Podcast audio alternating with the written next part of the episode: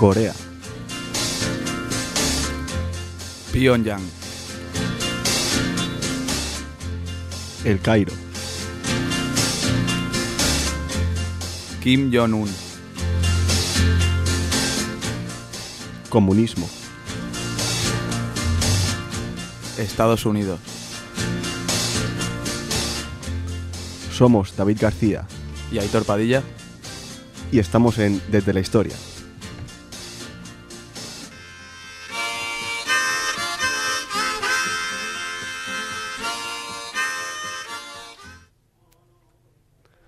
Hola, muy buenas, estamos en Desde la Historia, soy David García. Hoy empezamos con una novedad, tenemos un nuevo, un nuevo miembro de la familia. Muy buenas, Aitor Padilla. Hola, buenas tardes, buenas noches. ¿Qué tal, Aitor? Pues nervioso, aunque estoy acostumbrado a esto, pero estoy un poquito nervioso. Bueno, Aitor es un vecino aquí de Ripollet, amigo nuestro. Hoy Jaime no puede participar, Jaime García, pero bueno, estará en el siguiente programa. Entonces, bueno, eh, Aitor, tranquilo, va a salir todo bien, ¿vale? Vale, vale. Bueno, pues empezamos con el cuarto programa. La- el mes pasado no pudimos tener programa por cuestiones, digamos, laborales, pero hemos vuelto ahora en marzo. Y bueno, tenemos varias novedades. Una es que hemos incorporado a Aitor Padilla, bienvenido. Gracias. Y otra es que en el Facebook hemos empezado a remodelar un poquito la página, a ponerla bonita, a crear debates. Y bueno, Aitor, recuérdanos la dirección. Pues nos puedes encontrar en la página de suscriptores desde la historia, donde bien has dicho, puedes encontrar artículos muy interesantes de actualidad, donde puedes opinar sobre temas que están ahora y que están pasando. Intentamos crear un poco de debate, ¿no? Exacto, que es importante y con- entre nuestros seguidores para mantener un poco, porque es un programa mensual y siempre es importante que se mantenga un poco la, el programa en, la- en boca de, de la gente. Y también tenemos el Gmail, recuérdanoslo. El Gmail de sdhistoria.gmail.com Perfecto. Bueno, comentar un par de cosas. Eh, recibimos el mes anterior el primer Gmail, que nos hizo mu- muchísima ilusión. Muchas gracias. Espero que reciban muchos más. Entre programas, un mail está bien, creo yo. Y bueno, sobre todo os animo eso, al Facebook, que está ahora muy, muy caliente. Aún somos poquitos, pero bueno, podemos ir creciendo. Entonces, bueno, antes de empezar con la noticia, diremos que viajaremos a Asia, luego diremos a dónde, pero vamos a introducir un temita un temita de Creedence Clearwater Revival, banda de los, de los 60, de, de rock sureño, podemos decir, y que habla un poquito de lo que es la guerra de, de Vietnam. Ya nos podemos hacer una idea de lo que vamos a hablar, ya luego lo relacionaremos también. Y bueno, vamos allá con el tema. Disfrutadlo.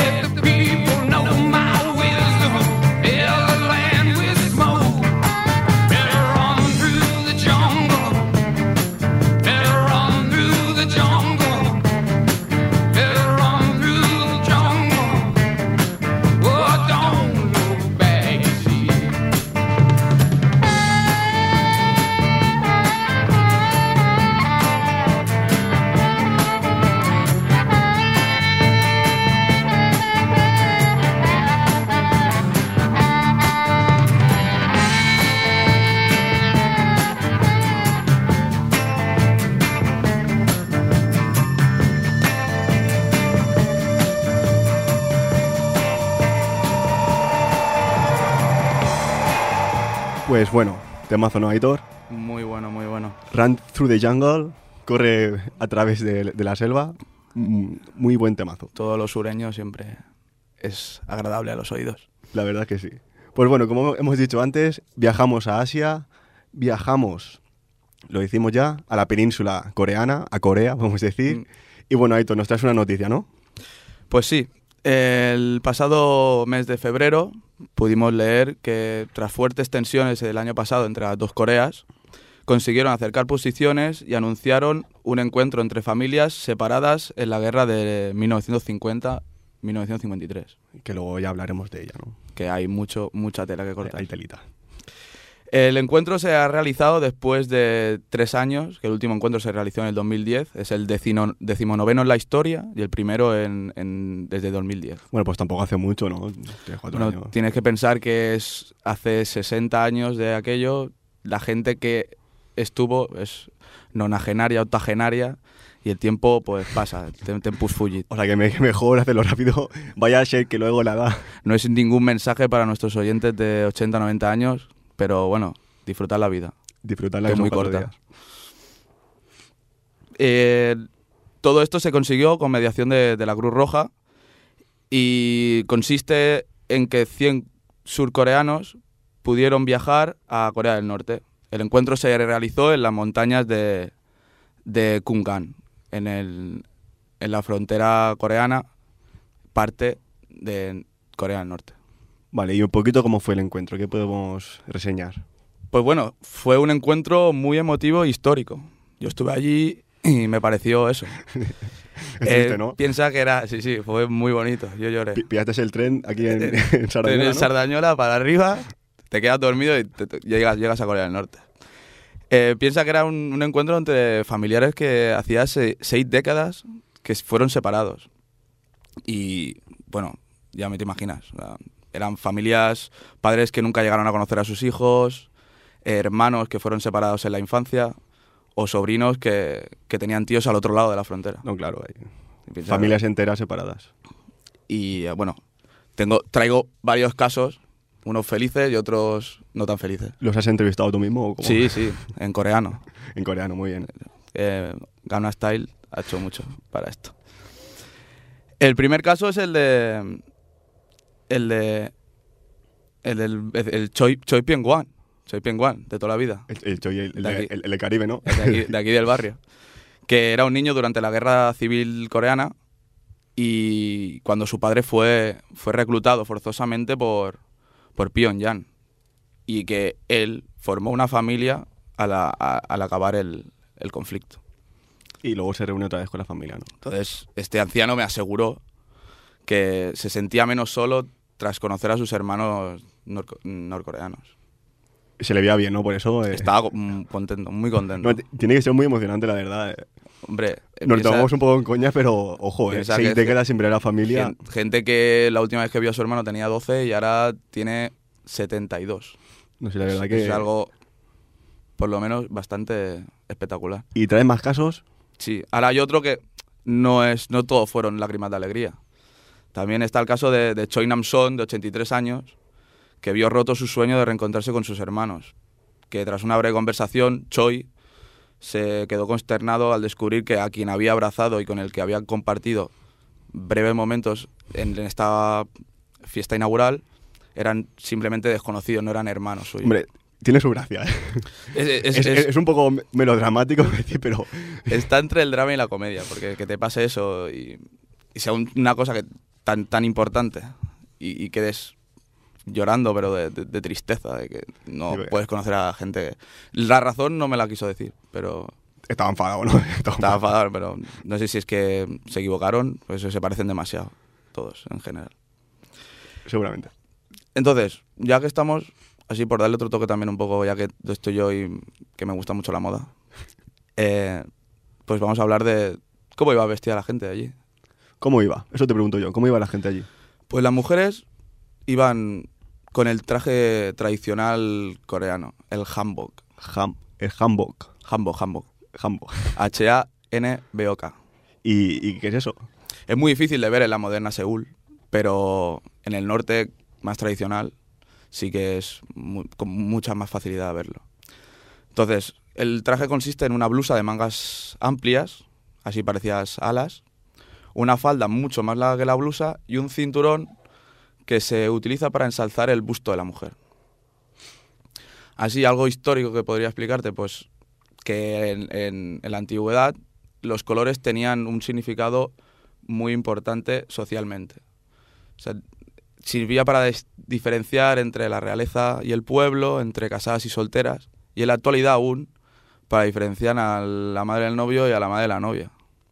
Bueno, ya empezamos.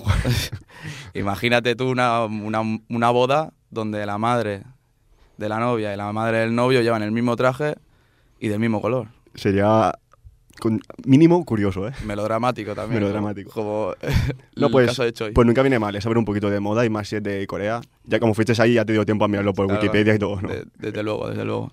¿Nos traes algo más de la noticia? Sí, para acabar, pues estar, tras esta reunión se, era el turno de, de- de 88 candidatos norcoreanos. Me hace gracia la palabra candidatos, parece que fueron bueno, elegidos para, Sí, que puedan, que sí.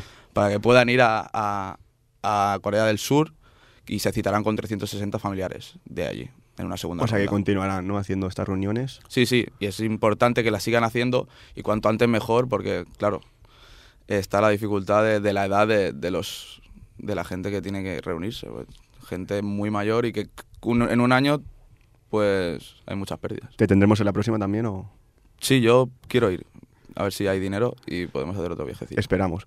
Por lo tanto, ahora esto tenemos que relacionarlo con algún hecho histórico, ¿no? ¿Qué nos traes? Os traigo, pues claro, ¿en qué momento histórico se dividió Corea del Norte con Corea del Sur? ¿Qué pasó? ¿Qué sucedió? Para que actualmente pues tengamos dos estados diferenciados en la misma península. Y antes de entrar en el apartado histórico, vamos a introducir otro tema, esta vez de Guns N' Roses, grupo californiano que nos habla precisamente de la guerra civil. El tema se titula Civil War. Civil War. Y qué inglés, qué inglés. y bueno, es un tema muy emotivo, habla de, bueno, de la guerra civil, de la intervención de Estados Unidos en países como Irak y vamos a escuchar a Axel Rose y Slash. Grupazo, grupazo. What we've got here is failure to communicate. Some men you just can't reach. So you get what we had here last week, which is the way he wants it. Well, he gets it. I don't like it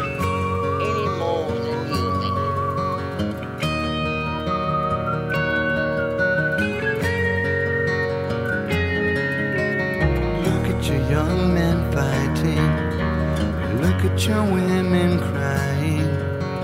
Look at your young men dying. The way they've always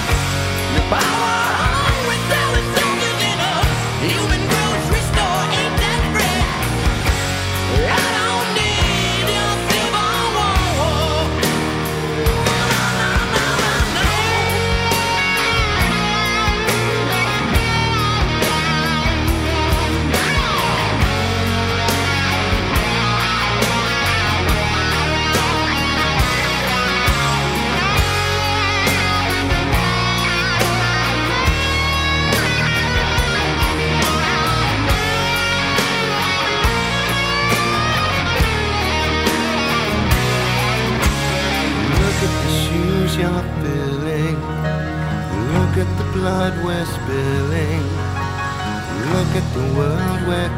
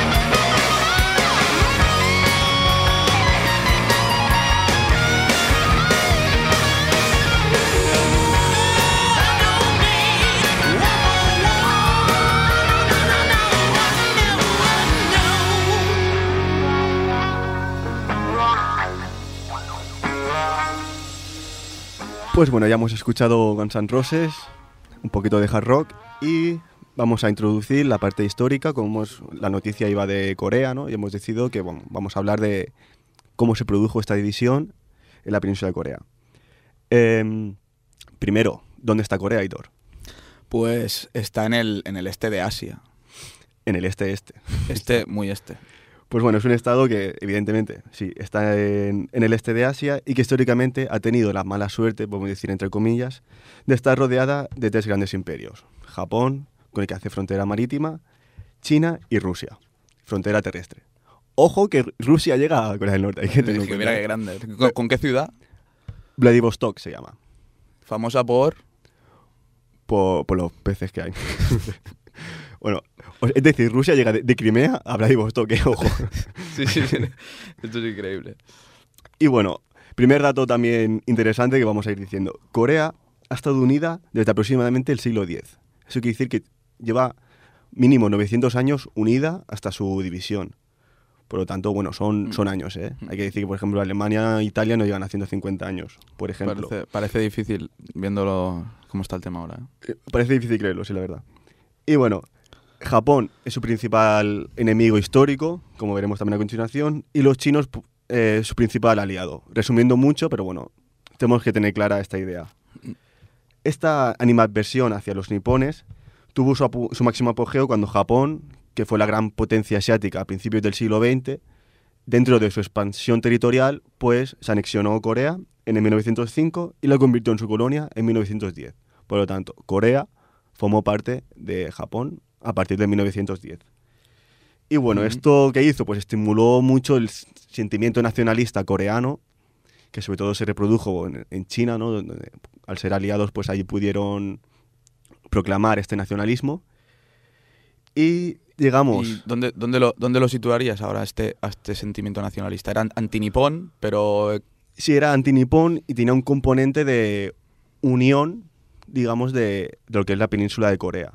Es decir, ahora mismo este sentimiento no sería igual porque existen diferentes factores, ¿no? Como es Corea del Norte y Corea del Sur, pero en ese momento, al menos entiendo yo, que se, se buscaba simplemente lo que es la independencia de, de lo que es la península de Corea. mm, Entonces llegamos bajo este contexto histórico con Corea bajo las órdenes de Japón a la Segunda Guerra Mundial, que es el momento, digamos, clave en, esto, Clave. en esta historia. en la división.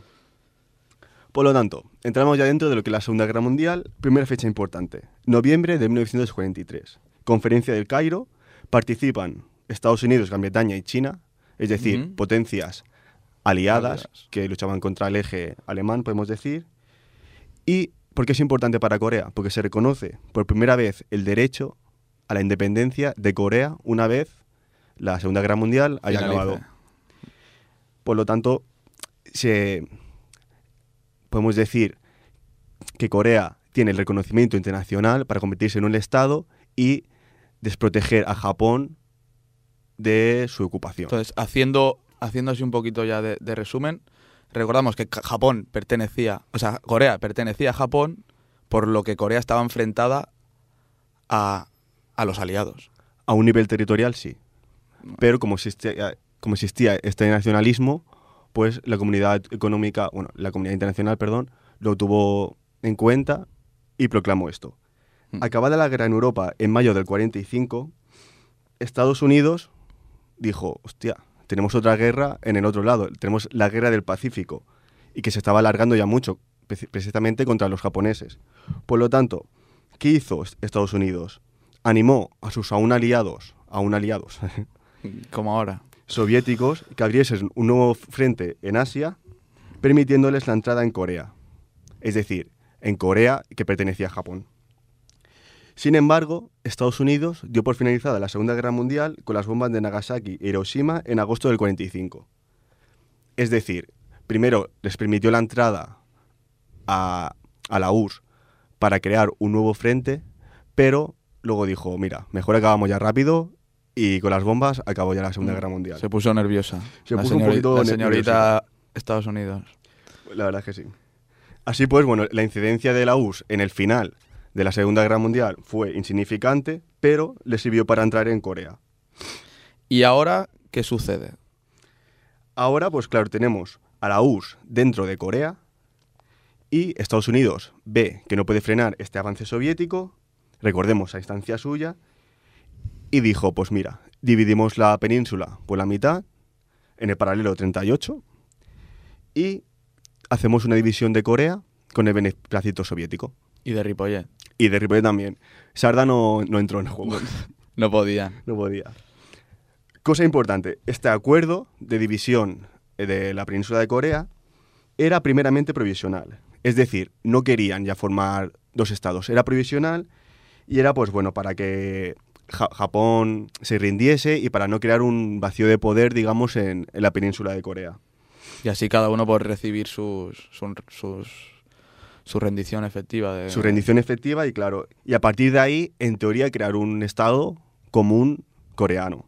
Pero ¿qué pasa? Que estas expectativas se vieron truncadas y pronto se hizo evidente la bipolaridad comunista-anticomunista. Es decir, acaba la Segunda Guerra Mundial, pero comienza la Guerra Civil y se produce esta bipolaridad que hemos comentado, ideológica.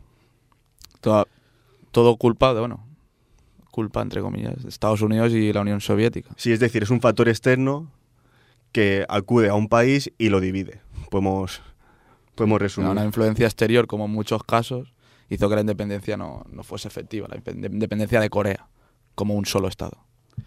Evidentemente. Por lo tanto, bueno, esa es la conclusión que tenemos que sacar, ¿no? Que el final de la guerra mundial, que tenía que servir a Corea para crear su Estado, le sirvió para crear, pues, bueno, para hacer nacer un conflicto ideológico que aún perdura.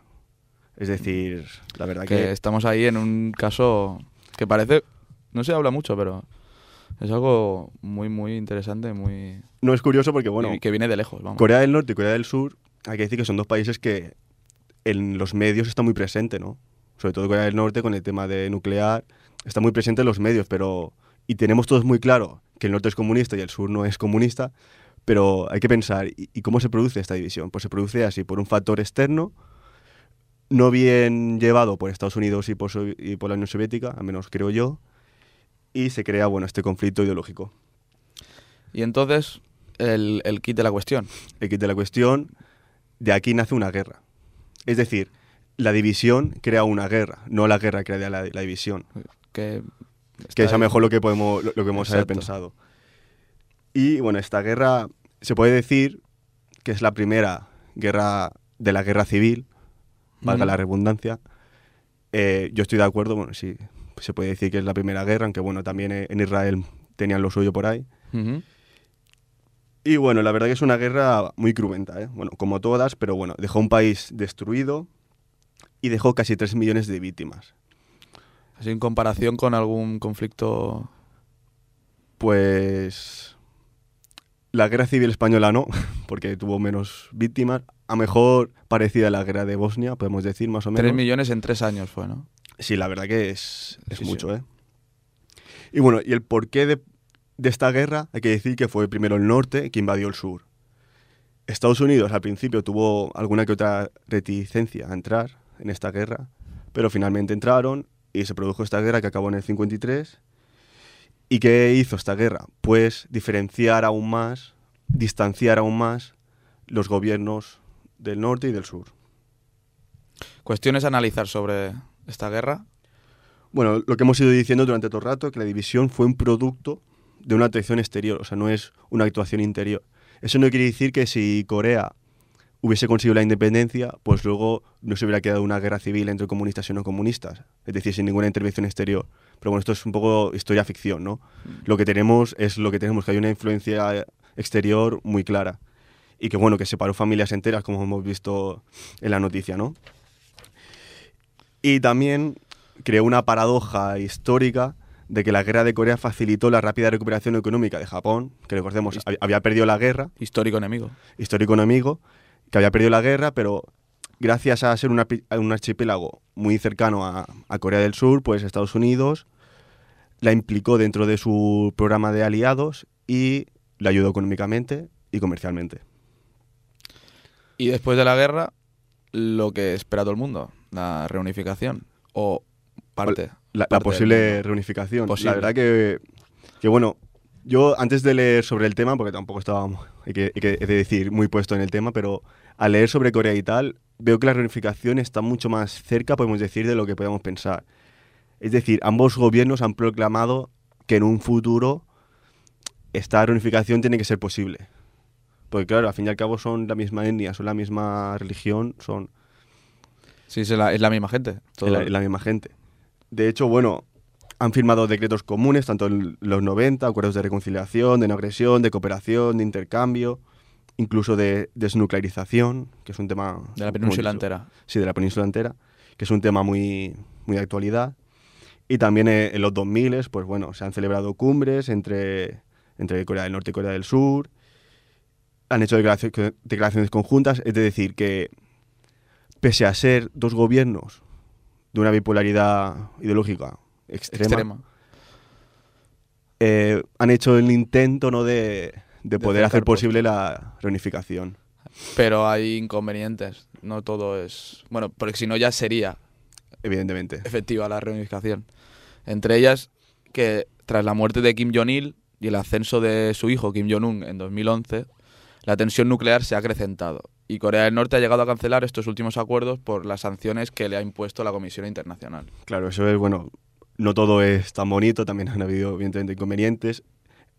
Kim Jong-un, con el tema nuclear, pues bueno, ha metido bastante cizaña, podríamos decir. Me gustan los petarditos.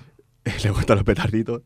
Por lo tanto, es muy importante para una posible reunificación la desnuclearización de Corea del Norte, si no, si no, no hay trato. Y bueno, también hay factores socioeconómicos, socialmente, bueno, después de tantas décadas, pues las dos sociedades, pese a partir de una misma tradición, podemos decir, pues han divergido mucho.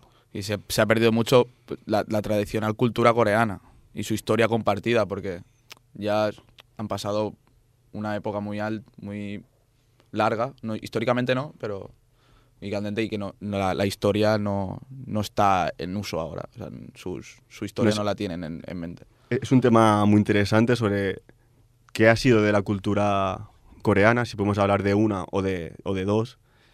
Porque claro, son un mismo país o han sido durante muchos años, pero ahora son dos diferenciados. Y claro, ¿qué es ahora la cultura coreana? Es, es un tema que interesante, la verdad. Y bueno, y por último, también hay diferencias económicas, es evidente. Eh, Corea del Sur tiene un desarrollo mucho más, digamos, comercial, tecnológico. Corea del Norte es un país muy cerrado, Cerrado en sí mismo. cerrado en sí decir. mismo. Es decir, si se produce esta reunificación, ¿bajo qué efectos? ¿Bajo qué programa? ¿Y en qué, en cuánto tiempo? ¿En cuánto tiempo? Yo lo que, lo que pienso es que, bueno, primero sería un federalismo, irían compartiendo, pues, bueno, intercambios económicos y poco a poco irse, irse acercando a lo que es un país. Pero ahora mismo son dos realidades muy diferentes. Son posturas muy opuestas que parece, parece difícil, pero yo creo que... ¿Por qué no? Podría ser y- se convertiría en una potencia, creo yo. Sí. De hecho, Sí. un estudio eh, dice que si, se, si existiese una Corea unificada, en 2040 sería la segunda potencia mundial. Pues, ojito. Ahí queda. Ojo al dato. Poca broma, Como ¿eh? diría José María García. Ojo al dato. Ojo al dato, un- una potencia asiática, uff, ya tenemos ahí dos. bueno, dos y, y las que Y quedan. la que queda. Pues bueno, ya hemos explicado un poco esto. Vamos a entrar con el último tema. Tema de, de Dos, banda famosísima. Tema The End, famosísimo por Apocalipsis Now. Que también habla de la guerra de, de Vietnam, es decir. Ya habéis visto que hemos escogido un poco todos los temas. Sí, bueno, Aquí tengo, que, aquí tengo que decir que, a ver, de música asiática y particularmente de coreana, no tengo ni idea, aparte del Gangnam Style, que antes hemos hecho mención. y bueno, entonces he dicho, pues voy a coger temas de la Guerra Fría. Y Estados Unidos, bueno, como hemos visto, es un país con una política exterior cuestionable, pero musicalmente tiene grandes bandas. es, es lo no nos posicionamos. No nos posicionamos. Y por lo tanto, bueno, vamos a escuchar de dos Jim Morrison. This is the end, beautiful friend. This is the end, my only friend. The end of our elaborate plans. The end of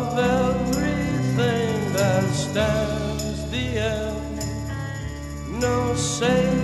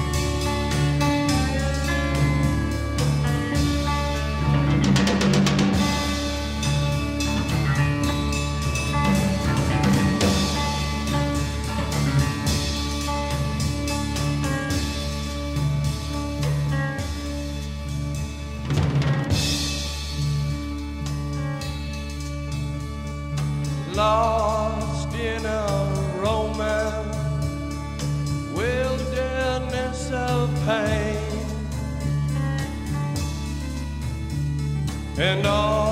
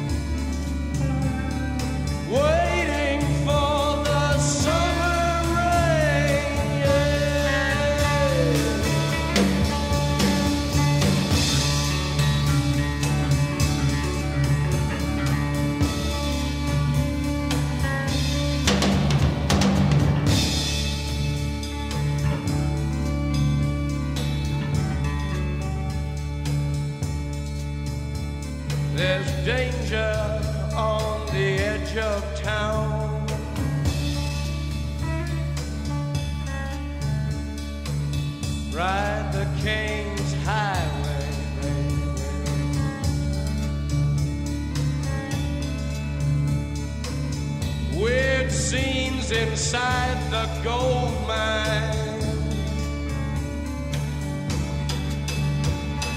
Ride the highway west, baby.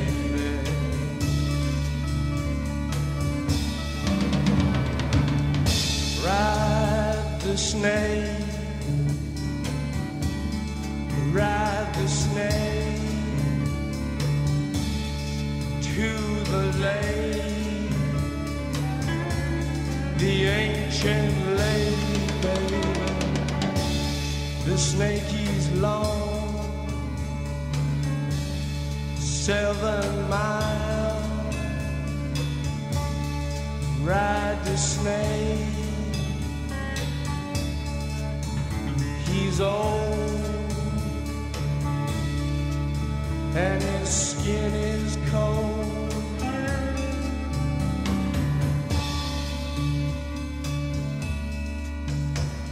The West is the best.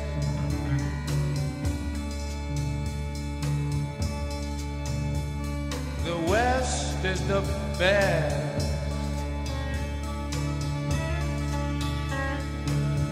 Get here and we'll do the rest.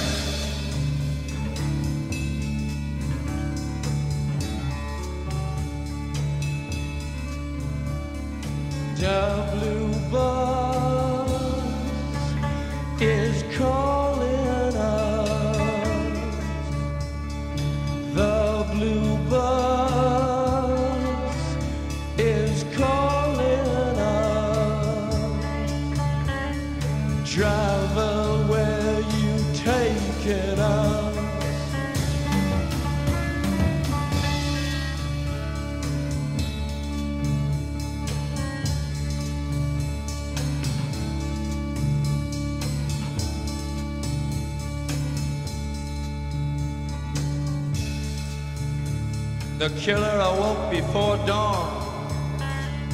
He put his boots on. He took a face from the ancient gallery and he walked on down the hall.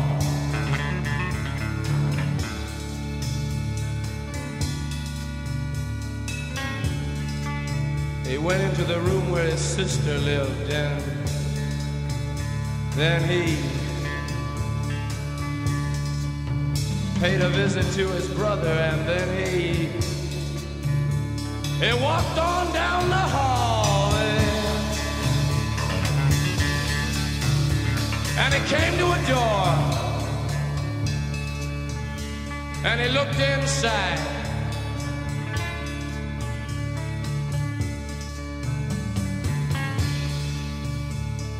Father, yes, son, I want to kill you.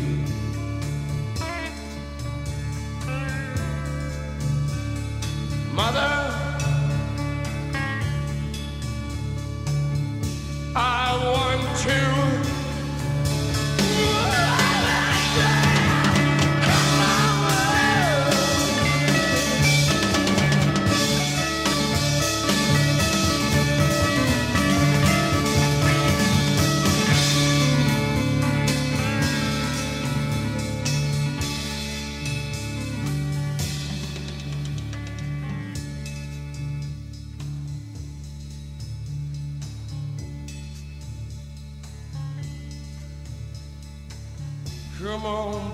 take a chance with us.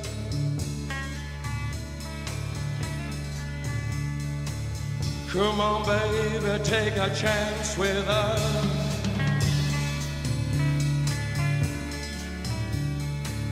Come on, baby, take a chance with us and meet me at the back of the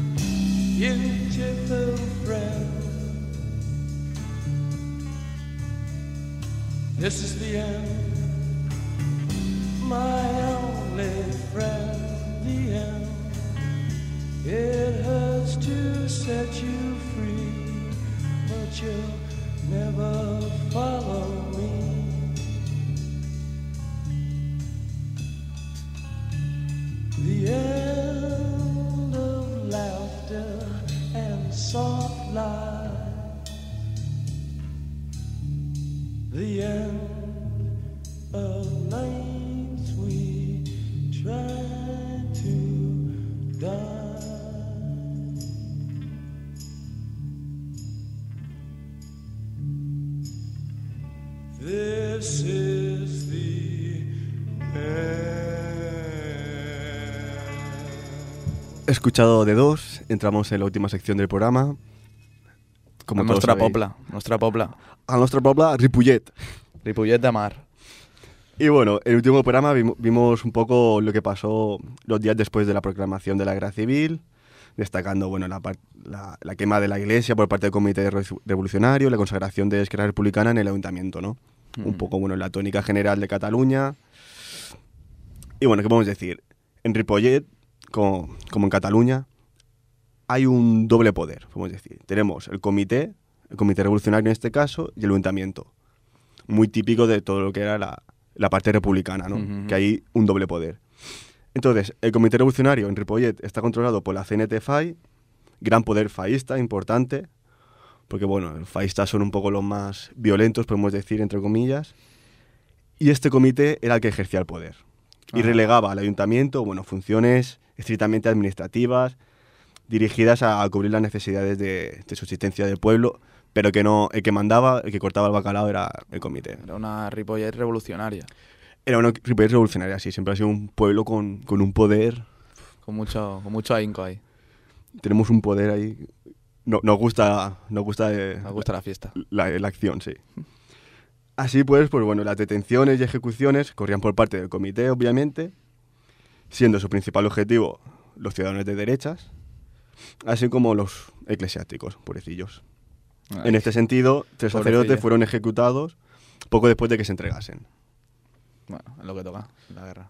Es lo que tocaba la guerra, si te tocaba en un bando, pues te tocaba lo que te tocaba y Y bueno, los dos te tocaba lo que tocaba. si es que no hay más. La guerra. Las guerras son muy malas, hemos tenido suerte de, de no nacer ninguna. Y que no venga ninguna tú. Eso espero. Por su parte, el ayuntamiento está presidido por Antoni Jorbá Altalaguirre. Yo, yo no lo conozco a este hombre. ¿Te suena un Jorbá o Altalaguirre por el Ripollet? Pues en el Caribe, a lo mejor En el Caribe. ¿no? hayamos coincidido. Pero poco, porque este hombre ya debe tener una edad. Sí, pero digo, algún hijo. sí, no está fallecido. Algún hijo, algo así, ¿no le suena? Hijo, no, no, la verdad es que no. A mí me suena más que este hombre en concreto. Ah, vale. Buen dato. Perdón. Este hombre era de la Esquerra Republicana. Y el ayuntamiento, por su parte, estaba compuesto también por miembros del PSUC, de UGT, Unión Rabasaira, CNT. Es decir, por elementos esencialmente de, de izquierdas, porque la derecha se había pirado ya para donde podía. Sí, aquí no eran, no eran bien recibidos. En Ripollet no. En Ripollet, ¿no? En Ripollet éramos bastante de izquierda Extrema. extrema, un poquito. Muy bien, muy bien. Y bueno, en cuanto a la industria, los propietarios, digamos, de las fábricas de Ripollet, de Ripollet huyeron a otras localidades para evitar ser víctimas de los republicanos. Es decir, todos estos amos de fábrica que tienen siempre una tendencia derechista, o al menos lo hacen ver, pues se fueron de Cataluña. Y así sucedió en toda Cataluña. en toda. Entonces, la, la Generalitat catalana, por su parte, publicó su decreto sobre la confiscación de industrias declaradas en guerra, por lo que las, las empresas más importantes de la villa, como la Uralita o las fábricas de cartón, pues fueron declaradas industrias de guerra. La verdad es un dato interesante. Uralita, siempre todavía candente, ¿eh? Candente, aún está ahí. Tema candente. Por lo tanto, todas las empresas fueron colectivizadas, ¿no? Los, los trabajadores se hicieron amos y señor de estas fábricas y surgieron los comités de CNTFI en todas ellas. Y así, bueno, dentro de este contexto, pues bueno, surge todo lo que es julio, agosto, septiembre del 36, es lo que, el- lo que resumimos aquí, ¿no? Un poco cómo estaba el pueblo y cómo estaba la industria.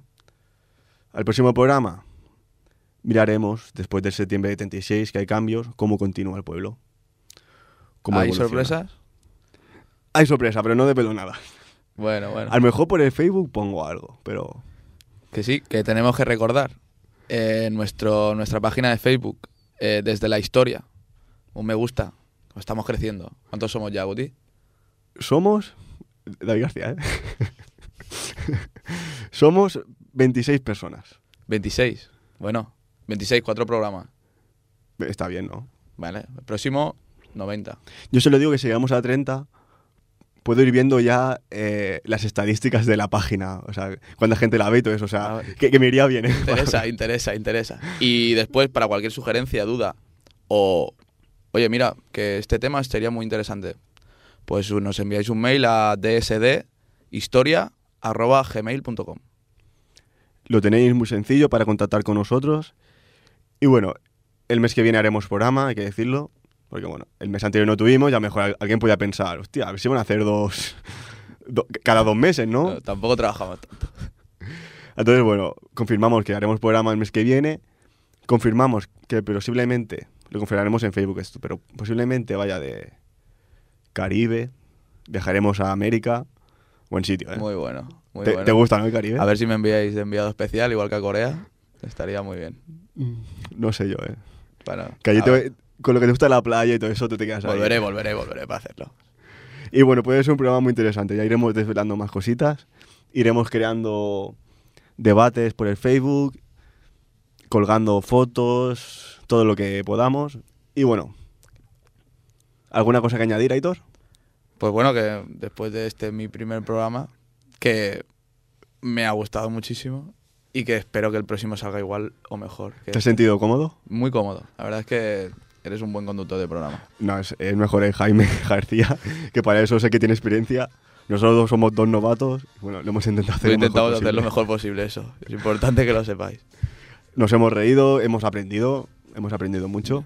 Espero que se haga muy ameno, porque yo creo que es como una, una tertulia de, de bar. Sí, es nuestro intento. O sea, no intentamos dar lecciones históricas porque, bueno, lo que yo digo no es algo que he tenido que leerme 80 libros. Es, bueno, consultar varias páginas. Evidentemente tienes que ir a la biblioteca y tal, pero que no tienes que hacer un máster para darte cuenta de, de entender un poco la historia.